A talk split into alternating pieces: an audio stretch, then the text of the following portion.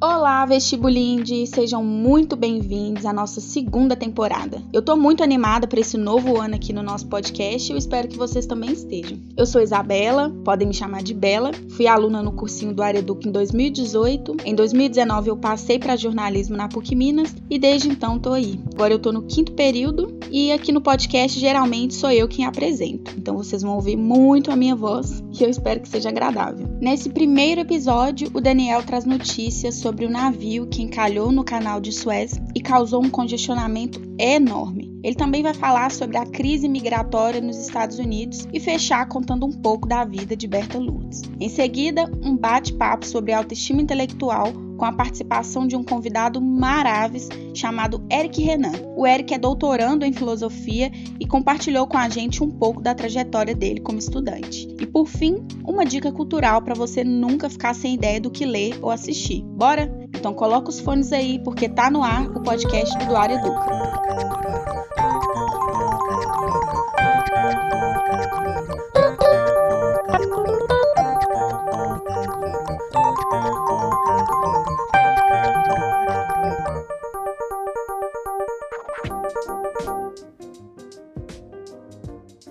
Fala turma do Duar Educa, tudo bem? Estamos inaugurando o primeiro bloco de atualidades da segunda temporada no nosso querido podcast. Meu nome é Daniel, sou professor desse projeto maravilhoso há cerca de um ano e trago para vocês algumas das notícias que repercutiram no Brasil e no mundo. Bora!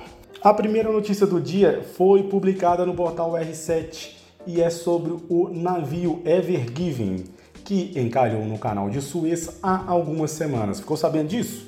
Provavelmente sim, né? Porque a imagem virou meme na internet, no Instagram, passou por WhatsApp e tudo mais. Essa notícia é uma ótima oportunidade para relembrarmos alguns dos mais importantes aspectos que envolvem a construção dessa passagem marítima que data do século XIX. A construção do canal envolve imperialismo, geopolítica e até mesmo questões de logística de transportes.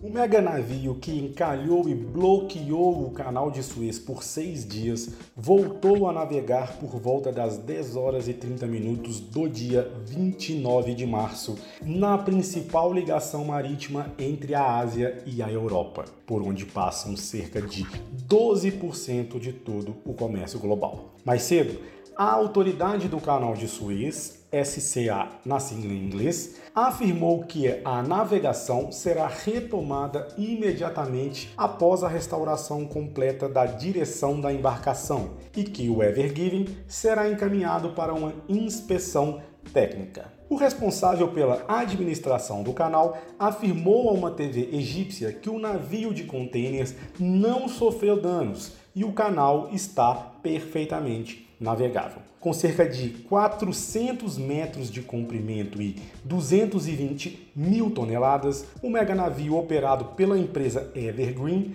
encalhou no quilômetro 151 do canal, em meio a ventos fortes e uma tempestade de areia, bloqueando a passagem de todos os outros navios. O canal de Suez, pessoal, é uma via navegável artificial a nível do mar localizada no Egito entre o Mar Mediterrâneo e o Mar Vermelho, é, o chamado Golfo de Suez. Foi inaugurado em 17 de novembro de 1869 e estima-se que cerca de um milhão e meio de egípcios participaram da obra. Cerca de 120 mil trabalhadores desses um milhão e meio que participaram lá da construção do canal morreram em decorrência principalmente da cólera. Gastou-se 10 anos para que o projeto ficasse pronto e ele permitiu que navios viajassem entre a Europa e a Ásia Meridional sem ter de navegar em torno da África, reduzindo assim a distância da viagem marítima entre o continente europeu e a Índia em cerca de 7 mil quilômetros. Olha a importância disso, gente. Em 2012, 17.225 navios atravessaram a passagem de Suez, uma média de 47 navios por dia. Tudo isso gera uma renda enorme para os egípcios, cerca de 6 bilhões de dólares por ano, Mas nem sempre foi assim. O canal foi construído lá no século XIX por um consórcio formado por Inglaterra e França. Anos depois, a Inglaterra tomou conta de Suez e ficou com o domínio da região até a década de 50, de 1950, na verdade, é porque é a década de 50 do século 20. Em 26 de julho de 1956, Gamal Abdel Nasser, presidente do Egito, nacionalizou a Companhia do Canal com o intuito de financiar a construção de uma barragem, a barragem de Assuan, após os Estados Unidos se recusar a fornecer os fundos necessários para essa obra.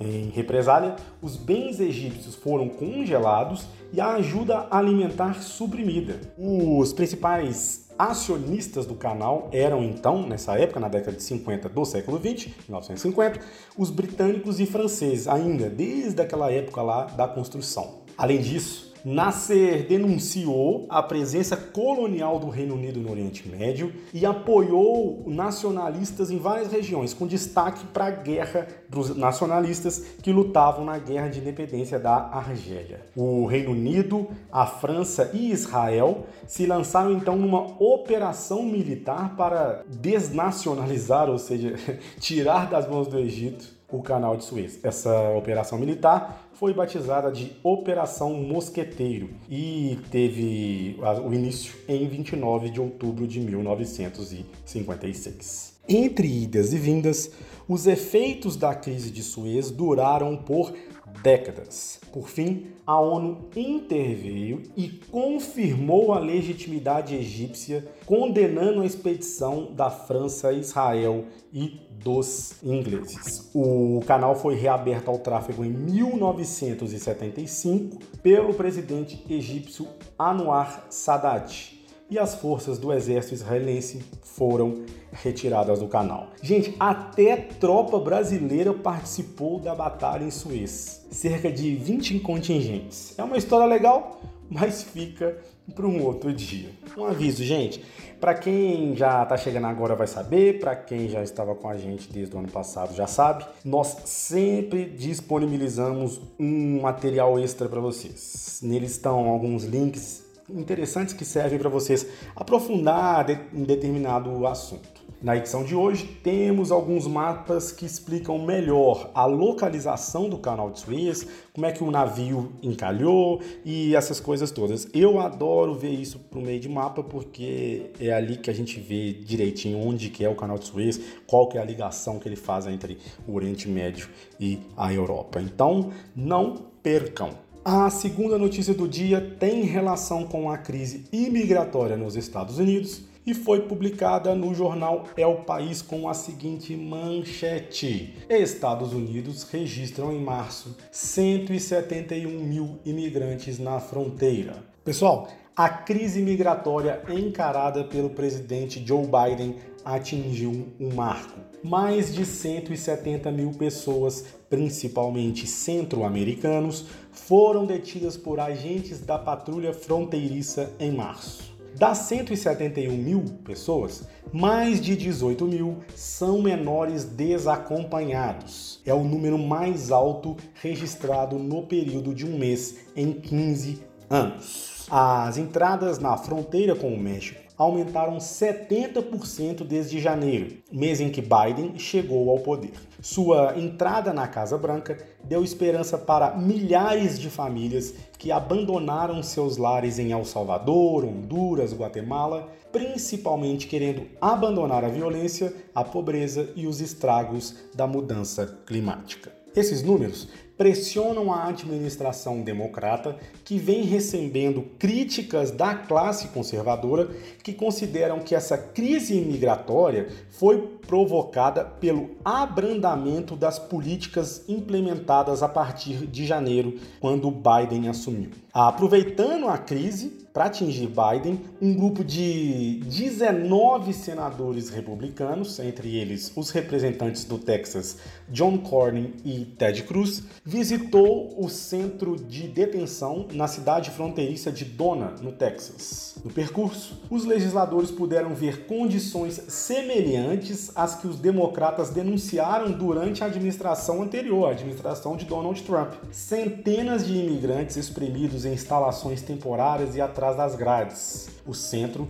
abrigava até meados desta semana 3.400 menores não acompanhados. Alguns espaços tinham mais de 500 pessoas em lugares onde os protocolos sanitários recomendavam no máximo 32. As autoridades reconheceram que cerca de 14% dos detidos por lá deram positivo para o coronavírus. Quer saber mais sobre esse assunto? Corre lá no nosso material que tem mais notícias sobre o caso, tem um vídeo explicando como que essa essa crise fronteiriça, humanitária, migratória tem sido tratada lá nos Estados Unidos. Então não perca! Turma, a terceira e última reportagem do dia foi publicada no site da revista Aventuras na História e traz um perfil de uma personagem importantíssima na história brasileira, mas que não é tão conhecida do grande público. Trata-se de Berta Lutz. Já ouviu falar?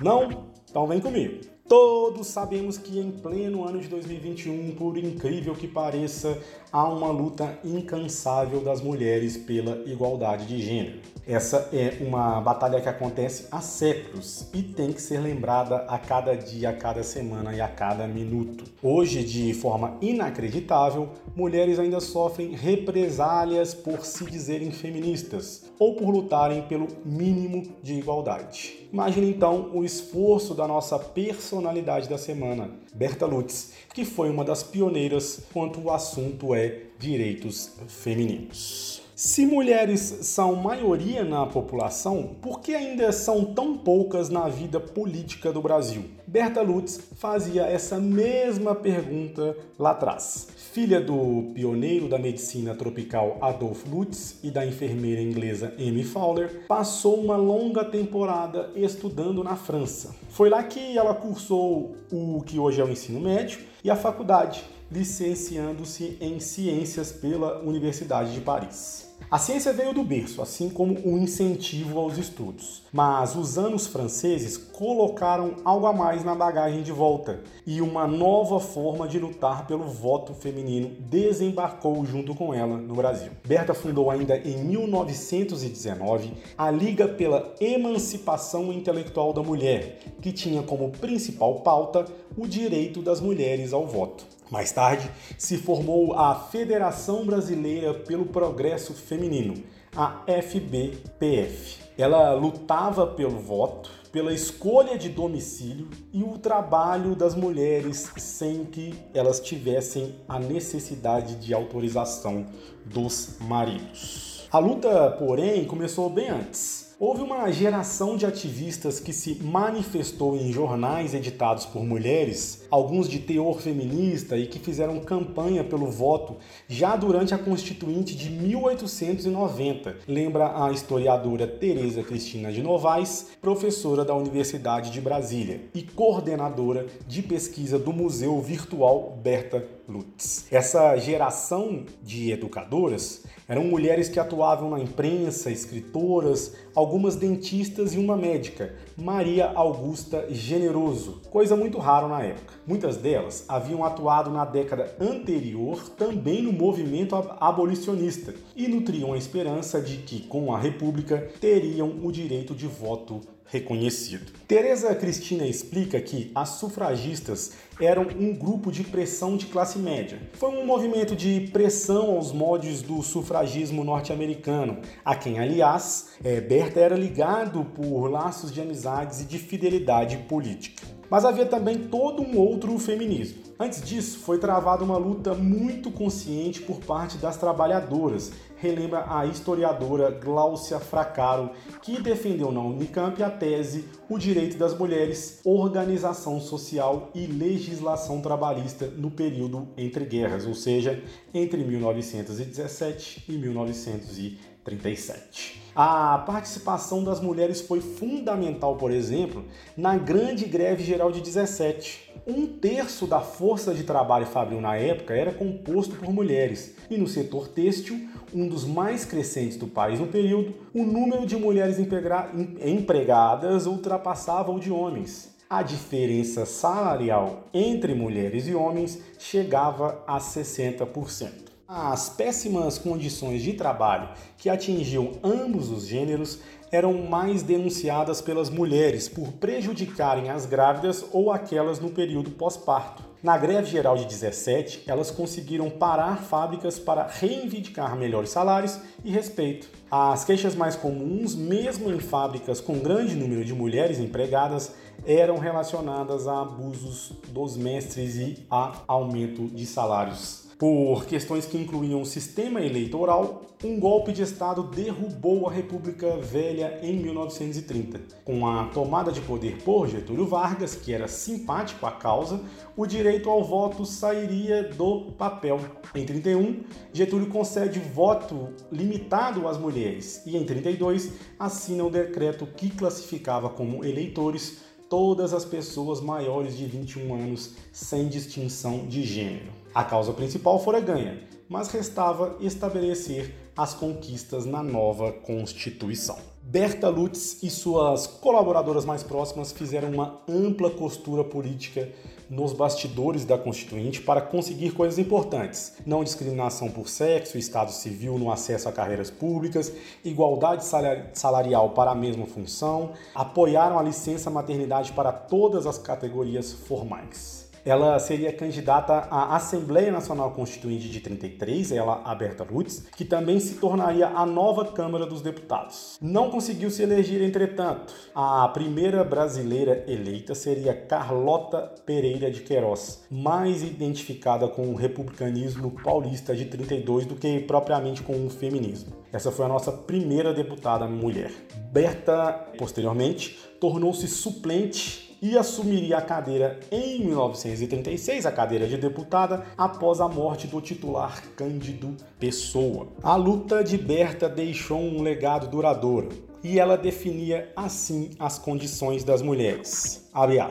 Para a mulher vencer na vida, ela tem que se atirar. Se errar uma vez, tem que tentar outras 100. Fecha aspas. Uma última e importantíssima informação. Berta Lutz foi a responsável por incluir a questão de gênero na carta que fundou a Organização das Nações Unidas em 1945, né, que fundou a ONU. Essa é uma história tanto, né, pessoal? Então, caso você queira saber mais, deixei um vídeo curtinho do canal Nexo que conta um pouco dessa da história dessa brasileira que às vezes é deixada de lado. É isso, turma. Fico por aqui desejando um ótimo ano para todos nós nos estudos e principalmente na vida. Lembrem-se, a aprovação em um vestibular é apenas o final do caminho. Como disse Guimarães Rosa em Grande Sertão Veredas, o real não está nem no início nem no fim. Ele se mostra pra gente é no meio da travessia. Pessoal, foquem nessa travessia,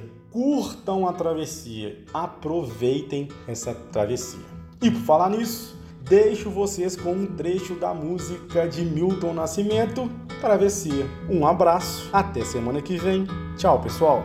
Quando você foi embora, fez-se noite em meu viver. Forte eu sou, mas não tem jeito. Hoje eu tenho que chorar.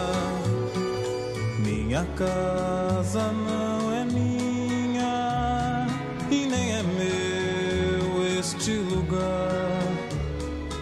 Estou só e não resisto.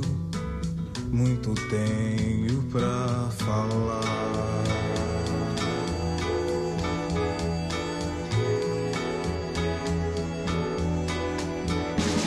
Solta a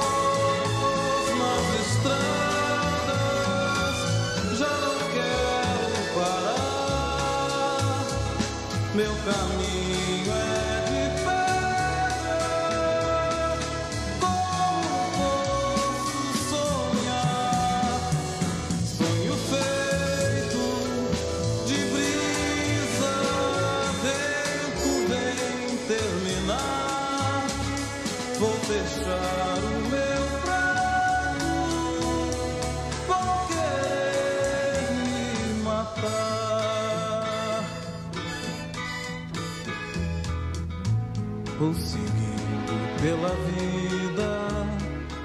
esquecendo de você.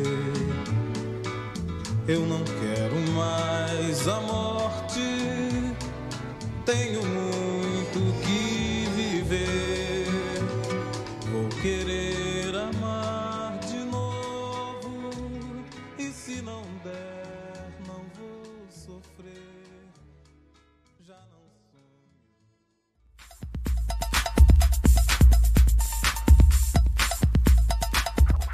construção da autoestima intelectual é um desafio para jovens pobres do país, que além de dependerem de uma educação pública precária, enfrentam inúmeras adversidades na vida antes de chegar à universidade. Essa falta de autoestima intelectual faz referência ao medo de ser burro, ou até mesmo de dialogar e escrever quando está sobre a avaliação de outra pessoa. Isso pode desencadear uma série de coisas, né? Uma autocobrança muito grande e até mesmo desistência.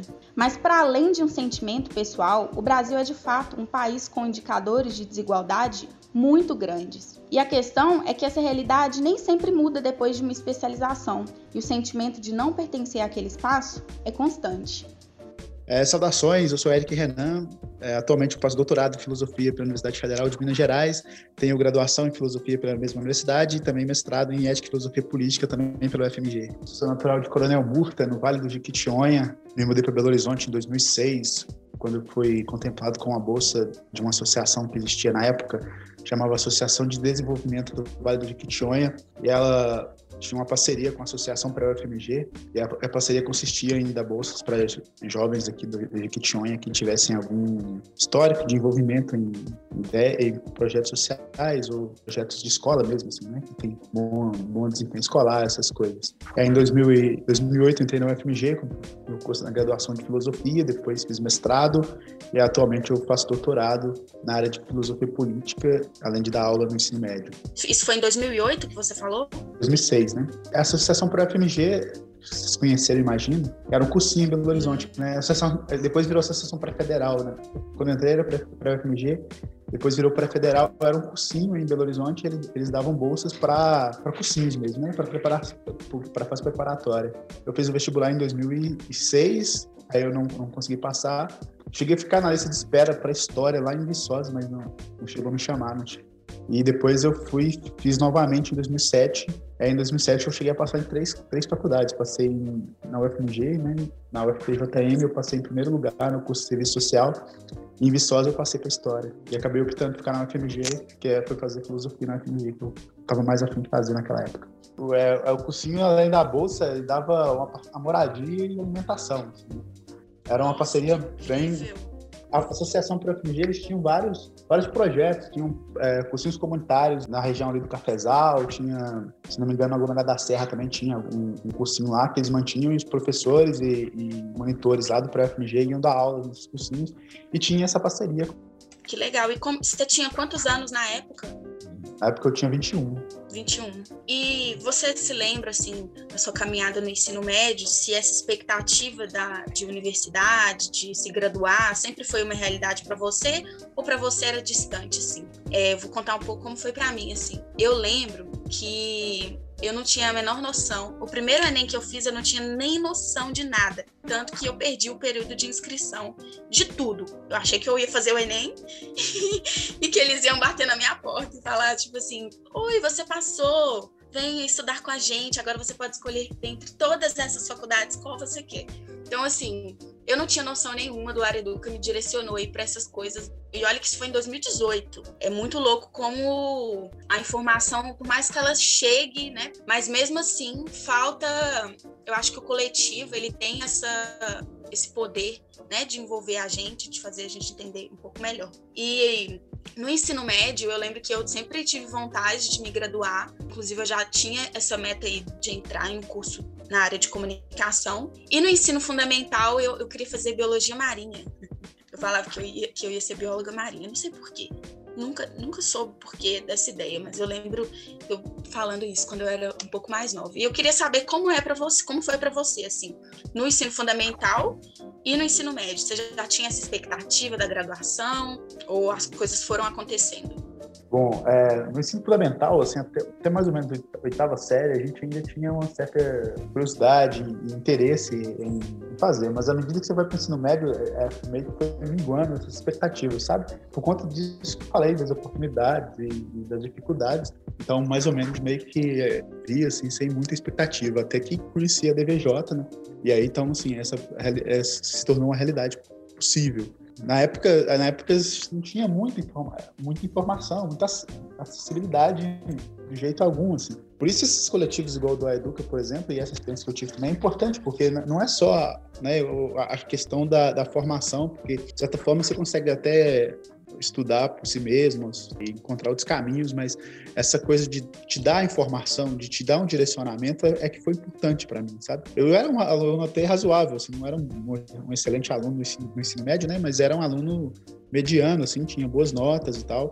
Mas à medida que o ensino médio foi, foi chegando no final, essas expectativas elas foram meio que minguando, assim, não, não se tornou algo assim Aí, daquela época, começaram a aparecer aqui na, na, minha, na minha região, nas cidades aqui próximas, é, os cursos EAD. Aí eu falava, ah, de repente, assim, eu estando trabalhando, ganhando, é uma possibilidade, mas era algo muito remoto ainda, não era algo que eu, que, eu, que ao fim do ensino médio eu via, assim, como algo, terminei o ensino médio e vou, eu vou entrar para a faculdade, não era assim.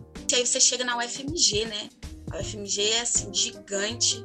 Como que foi isso? Como que foi para você é, a UFMG foi algo é, meio de tipo, novidade, tudo era novidade, sabe? Tipo, tudo era muito, muito diferente, tudo era muito desafiador e ao mesmo tempo tudo muito instigante, assim. Conhecer novas pessoas, ideias diferentes, com comportamentos diferentes. E isso por um lado é, é, desafiador, mas havia sempre aquela tensão interna, sabe? Assim, tipo, será que eu dou conta disso, de conviver com, com essas pessoas? Eu, quando eu fui morar na, na, na moradia, é, era um apartamento com, com tinha um grupo de, de, drag queens que moravam no apartamento. E era completamente diferente a vida deles, a rotina deles, é completamente diferente do que, que eu, eu, eu vivia, assim.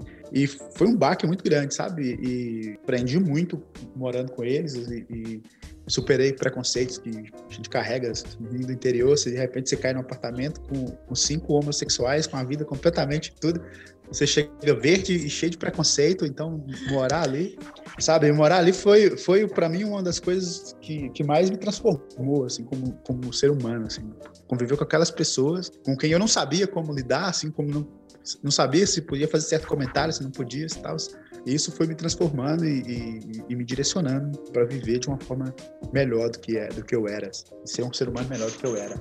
Incrível mesmo, né? A vida joga a gente para essas oportunidades de aprendizado todo dia, assim. Mas relacionado, por exemplo, à, universidade, foi um susto para você, assim, é, no sentido de conteúdo? Quando você chegou, você viu como que era a lógica de ensino numa universidade? Como que isso foi para você? Sim, sim, rolou, rolou um estranhamento, sim. Chegava o professor, entregava o, o, o plano de, de, aula com aquela bibliografia imensa, um monte de, de línguas diferentes, né? grego, latim, ale, alemão, inglês, assim, aí você fica desesperado, porque você não estudou nada daquilo, você não sabe nem o básico, nem o português direito, por exemplo, essa era uma dificuldade que eu tive, eu tive que estudar, voltar a estudar por conta própria da português nos, nos primeiros semestres, sabe? Tipo, eu, eu escrevia mal, Antes eu achava que escrevia bem, mas quando eu fui ver que eu tinha que escrever de uma forma com encadeamentos lógicos, claros, com, com proposição, defesa de argumento, isso, tipo, me destruiu a, a autoestima mesmo. Assim. E aí foi passando, né, um semestre, outros, foi conhecendo mais gente. Isso foi melhorando, isso foi piorando? Bom, na verdade, esse, esse, sentimento de eu não dou conta de fazer isso, isso não, não é para mim, é o que acompanha constantemente, sabe? Esses dias eu estava sentado aqui escrevendo a tese, né? Tô na fase de escrever, de escrever tese, olhando pro texto e falando, nossa, que, que é isso? Porque já tem, passo o dia inteiro, às vezes, sentado escrevendo, você escreve, sei lá, cinco, seis páginas, aí você vai olhar para essas cinco, seis páginas, você tem que apagar tudo, porque tá tudo horrível, sabe? Tipo, não, não tá bom, assim. Então, esse sentimento constante de isso não é bom o suficiente, não está bom o suficiente, eu não, não estou dando conta de, de fazer o trabalho como deveria fazer. Isso é constante. Mas durante a graduação teve um, um período específico que foi um período muito difícil para mim de acompanhar as disciplinas, assim, sabe? Eu não, não conseguia acompanhar aquelas matérias, aquele jeito daquele professor da aula. O primeiro e o segundo período ele foi mais nesse sentido assim de como era tudo novo e, e mesmo eu não não me sentindo é, adaptado àquela realidade, era meio que era um desafio, então eu encarava como tal e procurando as formas de resolver. Mas no, te no terceiro, especificamente, que tive que lidar com uma série de filósofos dificílimos, assim, lógica, coisas que não eram coisas que eu estava esperando, sabe, que seriam tão difíceis e acabaram me derrubando, assim. E, e nesse período eu comecei, eu comecei a dormir muito tarde. É, na verdade, eu sempre dormi muito tarde, assim, só que acordava cedo e ia trabalhar e era trabalho braçal, então você não acordava, você não passava dificuldade no dia de sentir sono, porque é trabalho braçal você está ali agitado o tempo todo, né? E depois, quando eu fui na faculdade, aí era o problema era que ficar prestando atenção na aula, acordar cedo, dormir tarde, acordar cedo para prestar atenção na aula, eu não conseguia prestar atenção na aula, mesmo que não dormisse ali, mas ficava voando o tempo todo, ficava naquela, e teve um momento que eu falei, com a, conversando com um amigo, falei, acho que tu trancar esse semestre, porque não tô dando conta de fazer o semestre, sabe? Assim, eram cinco disciplinas, né, que era o, o normal de fazer no, no curso, cinco, por, por semestre. Nos, nos, outros cursos, nos dois semestres tinha ido bem, assim, as notas tinham sido de médias para boas, assim, para altas, né? E aí no, no, no, terceiro foi um desastre, um fiasco, assim. Você trancou? Eu tranquei algumas disciplinas, eu não tranquei todas. Eu fiz algumas, aquelas que eu que na primeira prova eu não tive notas muito boas, eu tranquei, e as outras que eu tive notas medianas eu, eu fiz. Então eu fiz, se não me engano, três disciplinas nesse período. Tranquei duas e fiz três. Tem uma, uma frase que está sendo difundida aí na internet e que eu estou me agarrando demais. Antes de desistir, descanse. Isso, é uma coisa que uma coisa que esse meu amigo falou comigo, falou, você precisa descansar o tempo aí tal. Aí eu, nesse período eu tirei uns dias, vim para Coronel que teve um feriado assim. Aí consegui vir para cá, fiquei aqui um tempo, um tempo, sabe, uma semana mais ou menos, aí descansei. E aí voltei para Belo Horizonte e consegui terminar o, aquele semestre, mesmo que tenha sido um semestre ruim. É, e é um semestre assim que é, cujas disciplinas eu tenho mais, a mais vaga lembrança do conteúdo, sabe? Vivendo um dia de cada vez, desde a sua graduação, olha só, você já está fazendo doutorado, que é uma coisa assim, para mim ainda muito grande, sabe? Assim, muito grande mesmo. Não vou falar que é inimaginável, não, porque eu, eu imagino sim que eu vou fazer doutorado, mas é uma coisa muito grande. E mesmo assim é o sentimento constante de, nossa, é difícil, é difícil, mas eu imagino que agora você já tem um pouco mais de segurança ou não. Enfim, eu queria saber como que tá você hoje, assim, como que você tá trabalhando na área, como que tá essa questão da sua autoestima intelectual, mesmo que, né, claro que você tá em processo de formação ainda, né, tá fazendo doutorado, então bate a neurose, eu imagino que quando você acabar, talvez isso se concretize de uma forma. Se concretize, sabe? Mas como você tá agora, assim?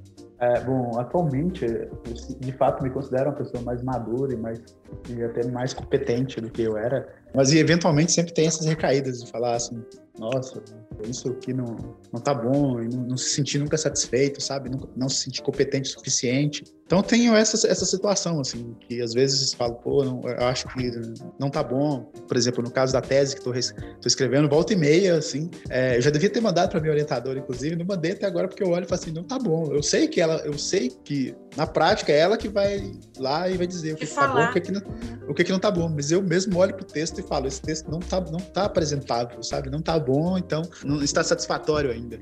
E você acha que isso tem a ver, é, na sua opinião, isso tem a ver com a sua origem, com a sua, que é uma origem de pobre do interior ou não? Você acha que isso é normal, que todo mundo sente isso? Bom, em partes eu acho que, que é normal. Não saberia te distinguir agora, nesse exato momento, o que que vem dessa, dessa formação, sabe? É, dessa formação precária e o que que, que vem da dificuldade mesmo, porque volta e meia converso com colegas e todos estão na mesma situação, sabe? Com, com a mesma dificuldade. Assim. Bom, uma parte deles também tem uma história parecida com a minha, então aí não, não, não, sei te dizer até que momento que uma coisa se separa da outra. Eu acho que em medida as duas coisas estão juntas, sabe?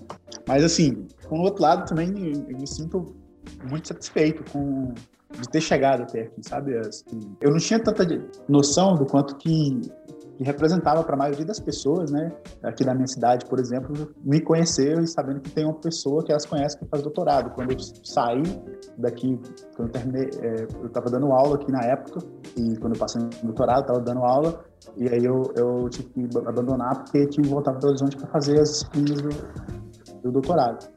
E aí muitos alunos vieram falar comigo, né? Tipo assim, quanto que eles achavam isso bom, importante, se identificavam, sabe? Se espelhavam em mim. Isso foi uma coisa que me deixou muito feliz, assim. Nossa. Você não, não tinha dimensão disso. E para a gente fechar, queria que você né, desse um conselho aí para a galera que está nesse corre do cursinho, que ainda está nessa fase de escolher o curso, de persistência mesmo, para poder estudar para o Enem. A gente está num ano atípico, não está fácil. Se não era fácil antes, imagina agora, né? As aulas estão à distância, então aí tem algumas adversidades, né, para a galera que não tem uma estrutura, né? Ter estrutura para estudar em casa, na verdade, é uma coisa fora da realidade da maioria das pessoas no Brasil, né? Estrutura para estar em casa, ter, é, conseguir se concentrar, conseguir ter silêncio. Então eu queria que você desse um conselho aí para essa galera que fosse uma coisa, um motivacional. O que eu teria para dizer nesse caso é, olha, não desiste do que você está fazendo e concentrar-se no que você consegue fazer primeiro, sabe? Vai uma coisa de cada vez, é, se esforça numa área, pelo menos, tem mais dificuldade com matemática, é óbvio que você tem que estudar é, é a matemática. É, e tentar é, o mais possível de ter um pouco de lazer, sabe? Não dá para se focar só nos estudos e abandonar de fato o lazer, porque senão você se estressa mesmo e entra em curto-circuito e vai. A questão principal é não desistir e não transformar o, o, o Enem né, na coisa mais importante da sua vida, porque de fato não é.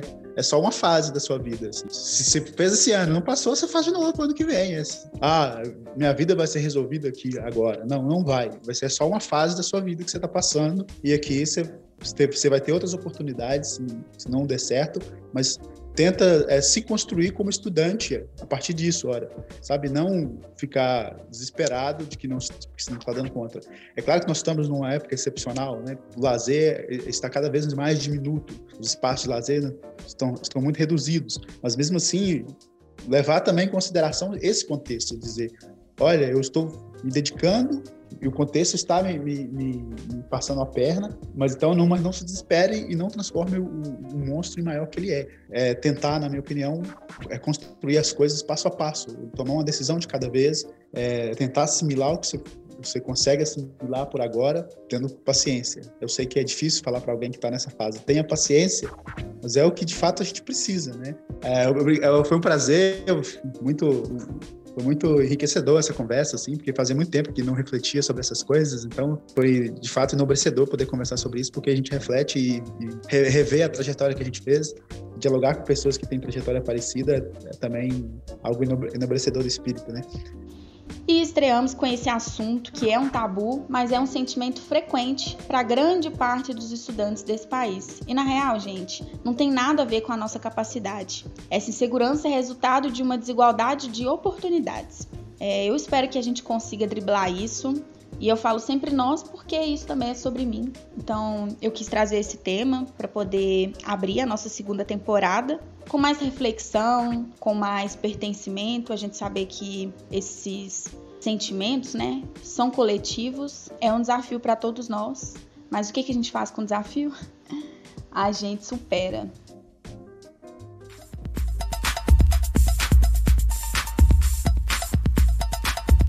Na dica cultural de hoje, eu indico para vocês o filme Sociedade dos Poetas Mortos. Para quem chora com drama igual eu, vai se derramar assistindo esse filme. Ele é de 1989 e ganhou até o Oscar com o melhor roteiro original.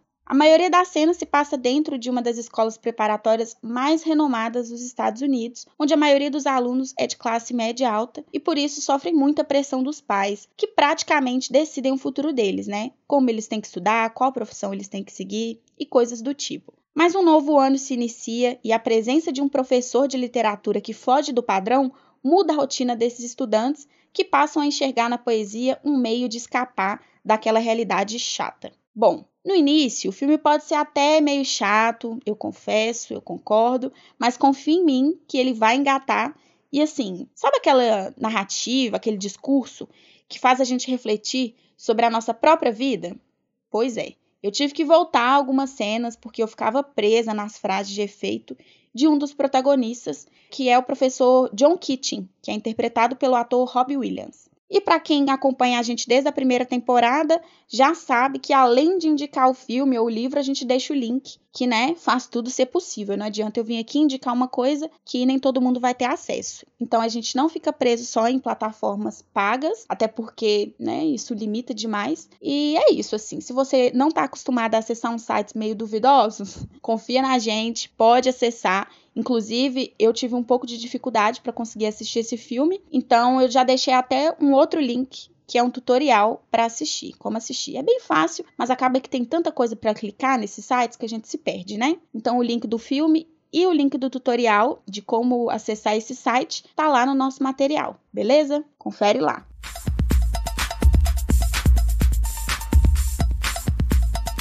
E ficamos por aqui. Eu espero que vocês tenham gostado do nosso episódio de estreia e que nos acompanhem aí nos próximos. É, eu abri uma caixinha de pergunta lá no Insta, arroba do Areduca, perguntando para vocês qual o maior desafio de estudar para o vestibular. Não deixem de participar. E no mais, eu desejo uma boa semana para geral, que a gente consiga cumprir tudo que a gente planejou aí para esses próximos sete dias. É, bebam muita água, porque o tempo tá muito seco aqui em BH. E usem máscara até para ir comprar pão. Combinado? Então, beijos no coração de vocês e até a próxima semana.